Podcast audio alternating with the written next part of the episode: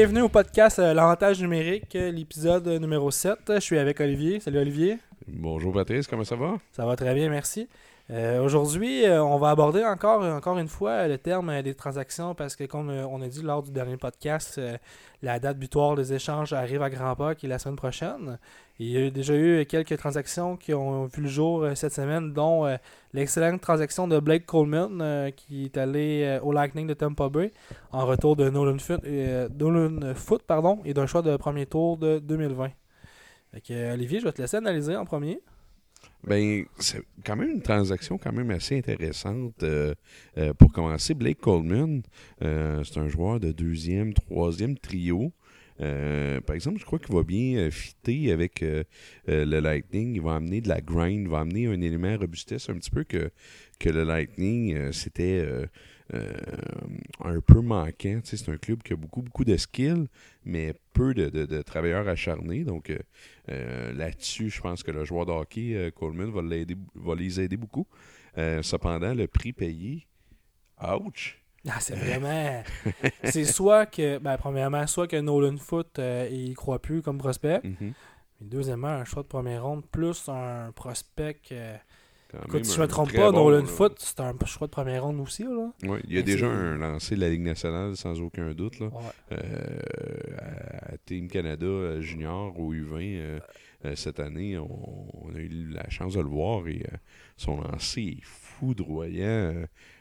puis aussi sur une autre note un peu que qu'est-ce qui euh, qui est quand même assez particulier, c'est que le Lightning de Tampa Bay a aussi le frère de Nolan Foot euh, qui joue pour euh, le Crunch de Syracuse. euh, donc euh, c'est quand même relativement étrange de repêcher les frères Foot, mais en échanger un un petit peu. Fait que ça doit donner une ambiance quand même relativement particulière, même si Nolan, euh, celui qui a fait qui fait part de la transaction, il joue encore euh, à Kelowna euh, dans la Ligue de l'Ouest.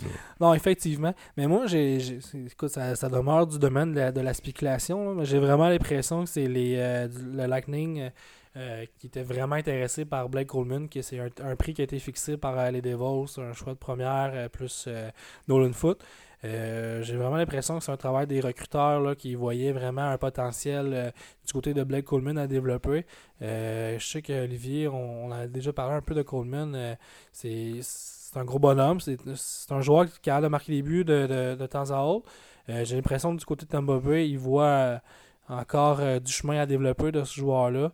C'est sûr, veut, veut pas, quand on regarde le parcours du Lightning de, de Tampa Bay de l'an passé au niveau des séries, euh, je pense qu'ils sont quand même prêts à payer le prix pour se rendre un petit peu plus loin que les quatre Ah, ben oui, matchs euh, qu'ils ont fait l'an passé. Fait que moi, j'ai vraiment l'impression que les Devils euh, avaient un prix, un prix fixe qu'ils ont demandé et le Lightning ont décidé d'y aller dans, dans la même veine. Ben oui, puis absolument. Puis, tu sais, sur un, un autre ordre d'idée, tu sais, le Lightning de Tampa Bay, veut, veut pas, leur, leur fenêtre, là, c'est maintenant. Euh, sais, Stamkos, euh, Kucherov euh, sont vraiment à leur prime. Vikar Edman, Veslevski, tout va bien actuellement avec l'équipe. Ils sont même dans, ils ont battu leur record d'équipe de 11 victoires consécutives.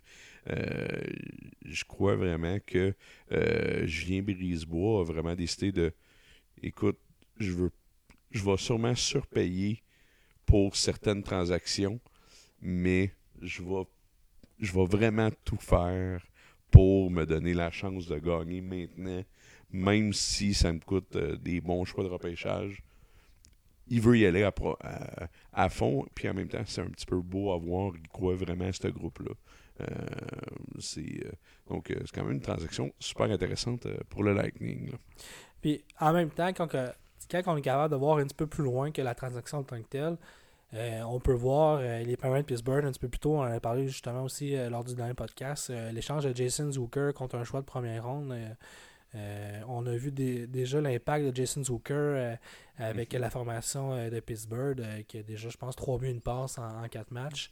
Je pense que ça convainc les autres équipes de payer le prix, d'aller chercher des joueurs, parce que c'est sûr que quand tu vois des joueurs, des équipes qui sont en, en confrontation directe avec toi pour les séries ou euh, dans ton chemin pour obtenir la Coupe Stanley, mais c'est sûr que ça te pousse à payer un petit peu plus cher que qu'est-ce que tu étais censé au départ là, ou prêt à payer pour euh, ces mêmes joueurs.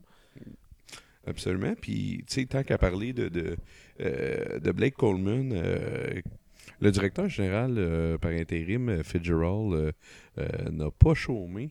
il a échangé aussi le vétéran défenseur Adam Green aux Highlanders en retour d'un choix de deuxième ronde en 2021 et du prospect John Kenville.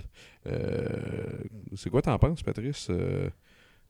Ben, premièrement, tu vas chercher un, défenseur de 37 ans qui gagne 5 millions par année.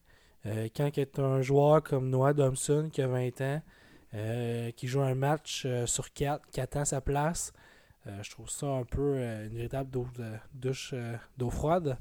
et je suis pas vraiment convaincu que Andy Green, c'est un joueur qui va apporter énormément à une équipe. Euh, mis à part le côté leadership, mais en même temps, le, leader d'une équipe que ça fait 5 ans qu'ils perdent, qu'ils font pas une série, euh, je doute la qualité de leadership d'un joueur comme ça. Euh, fait que si tu demandes mon avis, je trouve que c'est très cher payé pour ce type de joueur-là quand on regarde, qui est un peu les, mêmes coûts que ça a pris pour aller chercher Dylan à San Jose ou encore même Alec Martinez avec les joueurs avec l'équipe euh, de Los Angeles. Ah oui, absolument. Euh, euh, Andy Green, c'est pas un défenseur que vraiment dominant. il, prend beaucoup d'espace à salariale. Puis est-ce que vraiment les, les Islanders, c'est de loin une meilleure équipe à cause de cette transaction-là? Honnêtement, je crois pas. Puis je suis d'accord avec toi, Noah Dobson. Euh, mérite de jouer un petit peu plus. Et euh, c'est pas un. C'est pas le type de défenseur que je vais avoir dans mon line-up pour euh, qui va sacrifier du temps à un de mes, bons jeunes de mon organisation. Puis tu sais, à revenir un peu à la comparaison que, j'ai faite un petit peu plus tôt, que ce soit Martinez ou encore même Dylan, j'aurais compris, ok, oui, pour, les, besoins de la saison, euh, à la limite, on, va descendre d'Option dans la ligne américaine. De toute façon, son contrat est écoulé pour cette année. Euh, tu vises vraiment le tout pour le tout, mais Andy Green, je suis vraiment sceptique.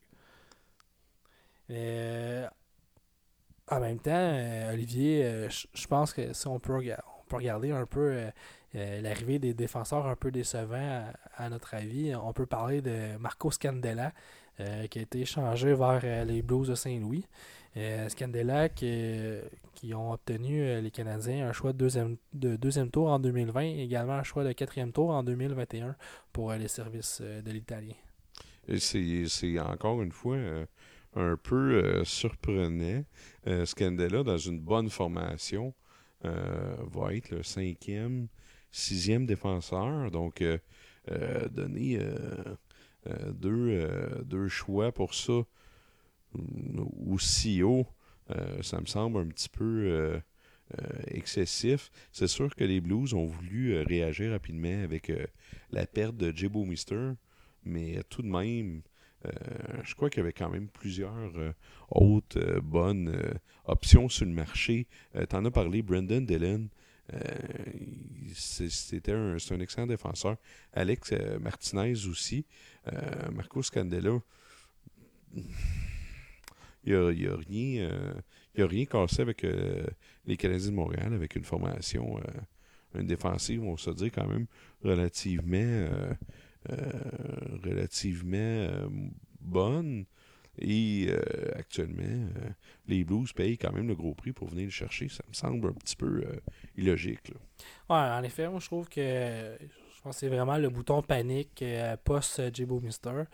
Euh, écoute, euh, les Blues, euh, depuis que Bomister a été blessé, c'est trois défaites, dont deux contre le Nashville et une contre Vegas. trois équipes qui sont en compétition avec les Blues de Saint-Louis pour une place en série éliminatoire. je pense qu'ils ont vraiment voulu réagir le plus vite possible pour commenter la brèche qui s'est formée à la ligne bleue. Euh, malheureusement, je pense que Marcos Candela, c'était peut-être pas la situation. En tout cas, si je regarde qu'est-ce qui a été payé pour euh, le défenseur, euh, je pense qu'on aurait pu effectivement avoir beaucoup mieux. mais écoute, c'est ça. Je pense que c'est vraiment le bouton panique qui a été, qui a été pris tout de suite de la part des Blues de Saint-Louis. Sinon, en restant un peu dans l'ouest, Tyler Toffoli qui a quitté les Kings pour s'amener avec les Canucks. les Canucks, on aurait parlé en début d'année que ça, ça, aurait été une équipe acheteur. écoute, j'aurais douté vraiment beaucoup, mais écoute, force de croire que cette année, les Canucks sont surprenants. Euh, sont du côté des acheteurs. Ils sont allés chercher justement Tyler euh, Toffoli en retour euh, de Shaler Madden, un choix de deuxième, deuxième tour en 2022 et un choix conditionnel possible aussi de 2022. C'est un prix qui, selon moi, qui est quand même assez juste. Tyler Toffoli a déjà démontré dans le passé qu'il était capable de jouer au hockey. Euh, on sait que euh, dernièrement, c'était un petit peu plus difficile, mais c'est un peu à l'image euh, des Kings, justement, ces dernières années. C'est un peu éteint. Est-ce que les, les seront en mesure de relancer Peut-être bien? On, peut quand même voir un, JT Miller vraiment en forme de la part des Canucks cette année. Euh, je sais pas, Olivier, qu'est-ce que tu en penses, mais moi je pense que pour le prix qui a été payé pour Tyler Toffoli, je pense que c'était un bon pari à prendre du côté de Vancouver. Ben oui, absolument. Toffoli est capable de marquer des buts. Euh, il y a une saison de 24 buts, une saison de 31 buts, euh, un autre euh, de 23. il est capable de marquer des, buts. Il y a même une saison, lorsqu'il était avec les 67 d'Ottawa, qui a marqué 57 buts en, 60, en 68 matchs. Donc, c'est un marqueur inné. Euh, c'est sûr que euh, les Kings de Los Angeles, c'est c'est pas un endroit où ce que tu risques de dominer offensivement. c'est une formation qui a beaucoup pour un jeu défensif. Donc, c'est sûr que ça peut faire mal à certains joueurs à leurs statistiques personnelles. Mais Tyler Toffoli, c'est un bon travaillant. Euh, c'est un, une excellente C. Il, possède des bonnes mains. il a encore juste 27 ans, donc euh, il a encore un, beau potentiel. Euh, donc, moi, c'est un, un, joueur que je crois encore, qui est quand même capable de. qui pourrait potentiellement éclore un petit peu.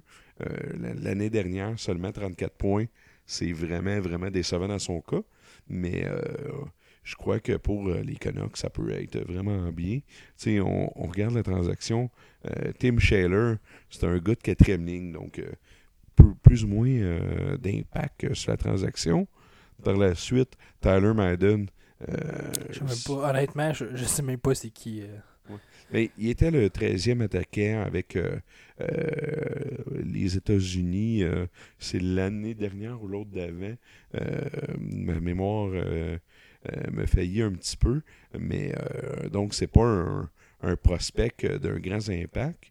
Et pour la suite, c'est un deuxième choix euh, en 2022. Donc, si c'est ça que ça coûte pour prendre un guest avec Tyler Toffoli, je suis vraiment, vraiment partant.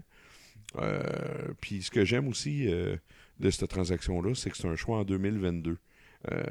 pourquoi j'aime ça? C'est que les Canucks, oui, actuellement, sont là, mais sont quand même à 4 points de manquer les séries. Donc, ils sont vraiment sur le bubble. Je les aurais mal vus investir, euh, euh, par exemple, un choix de première ronde euh, sur un joueur, prendre un guess. mais comme ça, non, une excellente transaction. Et si ça peut laisser plus de place aux jeunes avec les Kings, ben, c'est une, excellente transaction hein, pour les deux côtés. Non, effectivement. Il ne faut pas oublier que Tyler Toffoli, c'est un jeune joueur de 27 ans. Le fait qu'il reste encore beaucoup d'années. Et effectivement, que ce soit un choix de 2022, euh, c'est excellent pour euh, Vancouver parce que c'est une équipe qui est extrêmement talentueuse et jeune. j'imagine qu'en 2022, il risque d'être positionné un petit peu plus haut au niveau du classement. Euh, sinon, si on reste un peu euh, du côté des Kings, ça n'a pas été le seul joueur euh, qui a été changé. On poursuit le, notre, notre grand ménage du printemps. On, a vu aussi quitter Alec Martinez, on en a parlé un petit peu plus tôt, là, du côté des Vegas, contre deux choix de deuxième tour, que ce soit 2020 2021. moi, qu'est-ce que j'aime de, cette transaction-là, c'est que moi, je trouve que Vegas, c'est une équipe qui est extrêmement solide au niveau de l'offensive. Trois trios vraiment euh, efficaces, euh, dont le top 6 vraiment dominant à mon avis.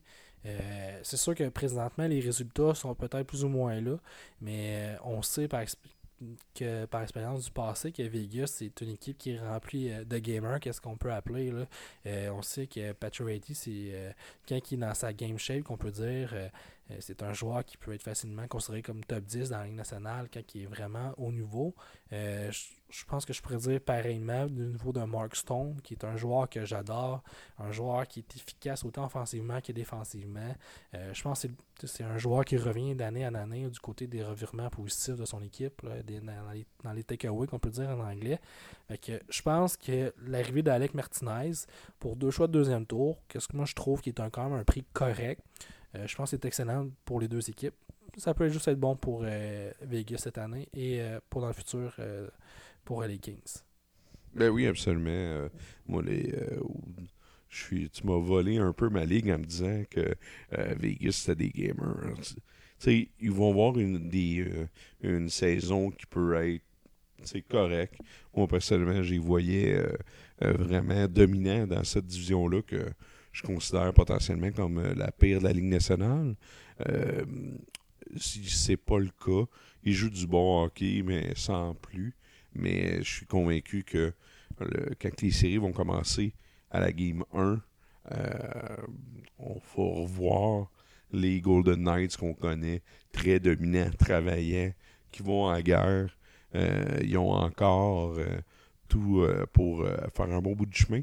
Puis quand on, peut rajouter un Alec Martinez là-dedans, qui est excellent défensivement, produit quelque peu sans plus offensivement dernièrement, mais euh, qu'il a, a, déjà montré par le passé qu'il est capable de jouer cette game-là aussi. Ah, ben, c'est un, gros plus. Ouais, puis également, il a gagné des Coupes Stanley avec les Kings. Exactement, exactement. Là. Ça a tellement de valeur inestimable. Euh, maintenant, rendu à 31 clubs, bientôt 32, des euh, champions de la Coupe Stanley au travail de la nationale, veux pas. Il n'y en a pas tant que ça. C'est pas toutes les équipes qui en ont ces gars-là peuvent emmener quelque chose de, plus d'informations. Ça s'en prend pas. Euh, ils savent c'est quoi que ça prend pour gagner. Puis euh, Martinez, ça n'est un vrai. Euh, donc, c'est vraiment une super bonne transaction là, pour Vegas.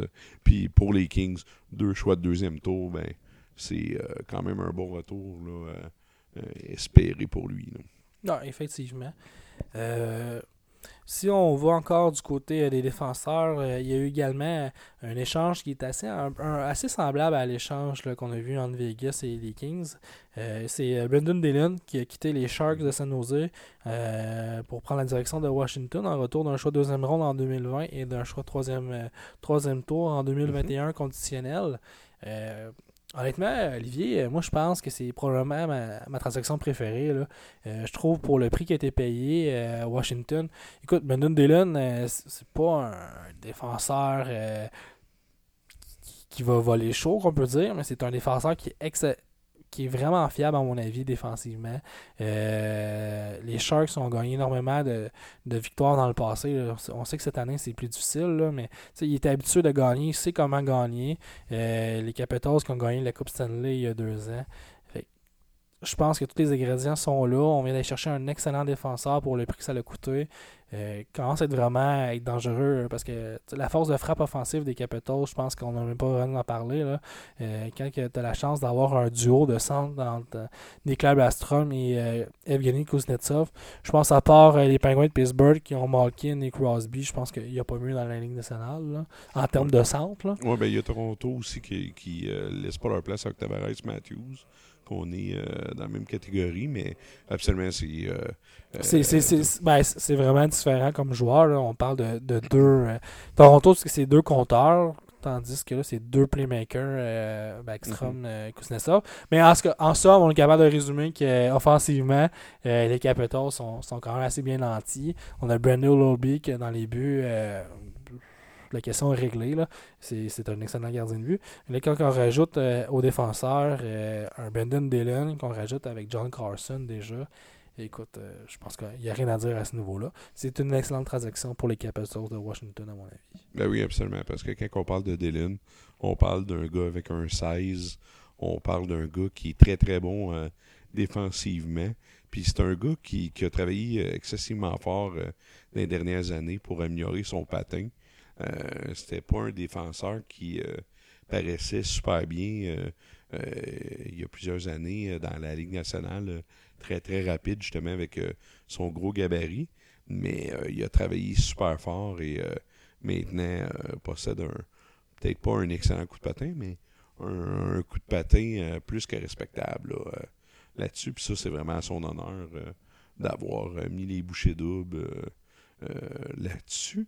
Puis aussi, on, tant qu'à faire le tour des défenseurs, on va le faire à 100%. les Jets à Winnipeg euh, dans les dernières semaines, il y a vraiment eu des rumeurs comme quoi que le contrat euh, de Dustin Bufflin euh, va être tout simplement déchiré. ils ont fait l'acquisition de Dylan DeMalo des sénateurs d'Ottawa en retour d'un troisième tour. Je vais te laisser commencer, Patrice, tes premières réactions là-dessus? Écoute, j'ai pas vraiment d'avis honnêtement sur cette transaction-là. C'est un défenseur qui est correct. Un choix troisième ronde, c'est honnête pour euh, Dimelo. Euh, comme, que tu as dit, avec la perte de Bufflin, euh, également avec les pertes qui sont arrivées dans les agents libres, avec les Jets, que ce soit Sherrod, euh, Myers, Trouba par via de transaction, je pense qu'il y avait un gros manque du côté des défenseurs. On vient de, combler un peu de combler un peu un, poste qui était vacant avec Dimelo, un choix troisième rond.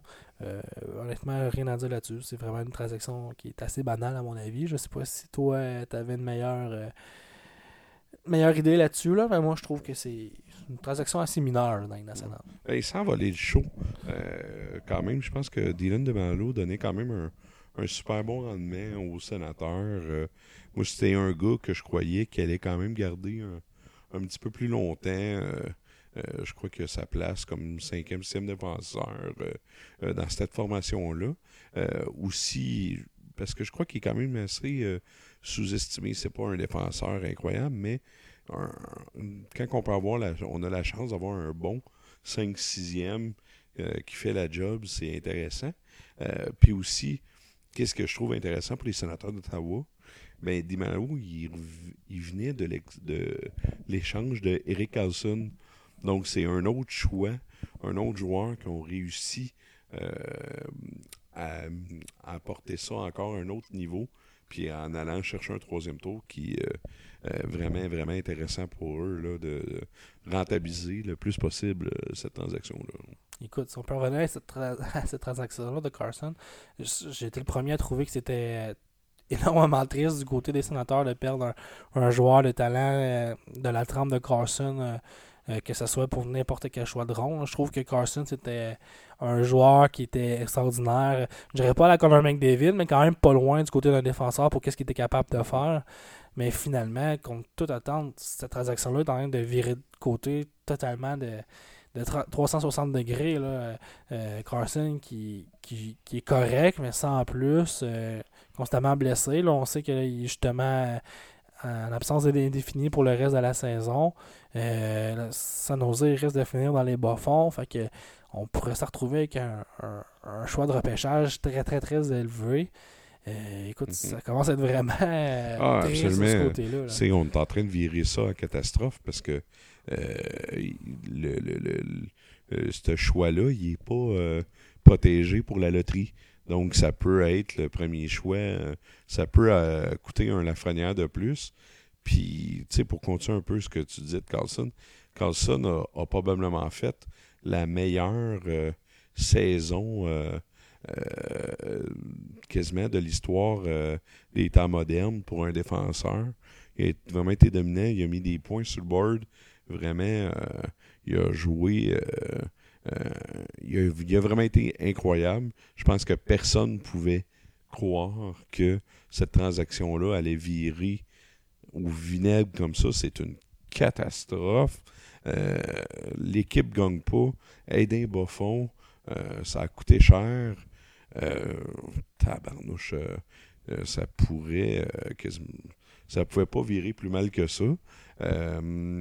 Puis non, c'est une catastrophe. Je pense qu'il n'y a pas d'autres mots pour, pour euh, Non, je pense que- ça, là. Je pense que le mot catastrophe, c'est vraiment le mot qui résume vraiment euh, la situation qui s'est produite entre ces deux équipes-là. Tu sais, il est- à sa défense, un peu, il a été blessé euh, à la cheville euh, l'année dernière, puis je pense qu'il n'a jamais été rétabli comme euh, en santé à 100%, parce que le Eric Carlson qu'on connaissait, il était mobile, mais à, à un niveau vraiment euh, incroyable, puis il n'y avait pas ce jump-là avec euh, les. Sharks. là.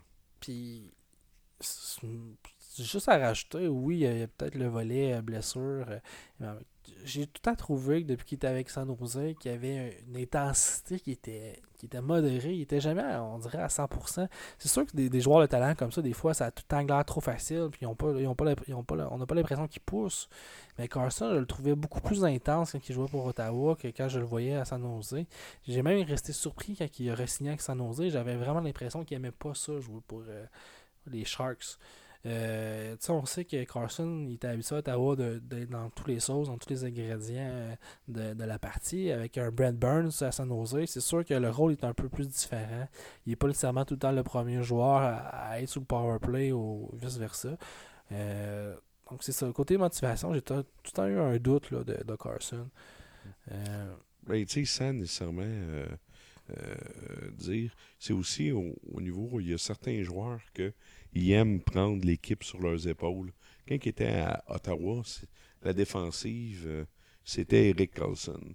Euh, et euh, je crois que justement, quand tu as un défenseur dominant aussi comme Red Burns, qui était là depuis plusieurs années, je pense a peut-être pas réussi à faire sa place comme il aurait dû l'être.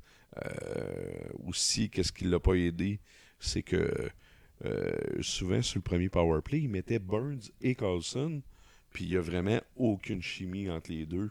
Euh, ils n'ont pas réussi à euh, vraiment contrôler le power play comme ça l'aurait dû parce que Ben, de toute façon, déjà partant, c'est deux joueurs qui ont la même latéralité de bâton. Là, fait que le one timer devient possible pour un des deux joueurs. C'est sûr que ça devient un peu non, c'est sûr, mais problématique à ce niveau-là. là. Ouais, c'est sûr, mais un, un gars qui a un lancé comme Red Burns, puis un gars qui est un excellent passeur comme Carlson, il aurait dû trouver des moyens de donner des lancers à, à Burns euh, à ce niveau-là. Brett Burns, il y, a, plusieurs saisons de 30 buts. Pour un défenseur, c'est plus qu'ex- qu'exceptionnel. Donc, euh, je m'en attendais. Ça n'a pas arrivé, mais euh, écoutez, c'est il, va falloir que les Sharks passent un- trouvent une solution parce que tant Burns et Carlson sont encore euh, sous contrat pour plusieurs années. là. Ben, c'est pas une équipe qui qu'on peut dire qui mérite dans les bas-fonds. Ils pourraient facilement euh, faire le reversement. Ils ont, ils ont des joueurs, euh, Thomas Hurtel, Kevin Labank, qui, qui est vraiment décevant cette année, qui aurait dû être beaucoup meilleur que ça. On a on a perdu Joe Pavelski, mais on a quand même le joueur Logan Couture qui est excellent à mon avis. C'est un joueur que j'aimerais avoir dans mon équipe. On parlait de gamer justement, je pense que c'en est un, euh, Couture. Euh, ça, on va chercher un, deux joueurs. Je pense qu'il y a vraiment de quoi faire. Je pense que la problématique, de toute façon, dans San euh, c'est vraiment au niveau devant du filet. Là. Martin Jones, je sais pas pourquoi il y a encore le filet, mais j'aimerais ça qu'il l'enlève parce que c'est- vraiment atroce. C'est- quasiment gênant là, de voir Martin Jones encore gaulé. Euh, je pense que ça fait vraiment le tour euh, de toute façon de, tra- de cette transaction-là. Euh, la dernière transaction qu'on voulait parler, Olivier, je vais te laisser en parler parce que ça touche ton équipe de cœur, qui est les Maple Leafs de Toronto. Je sais que t'aimes vraiment ça quand je dis ça.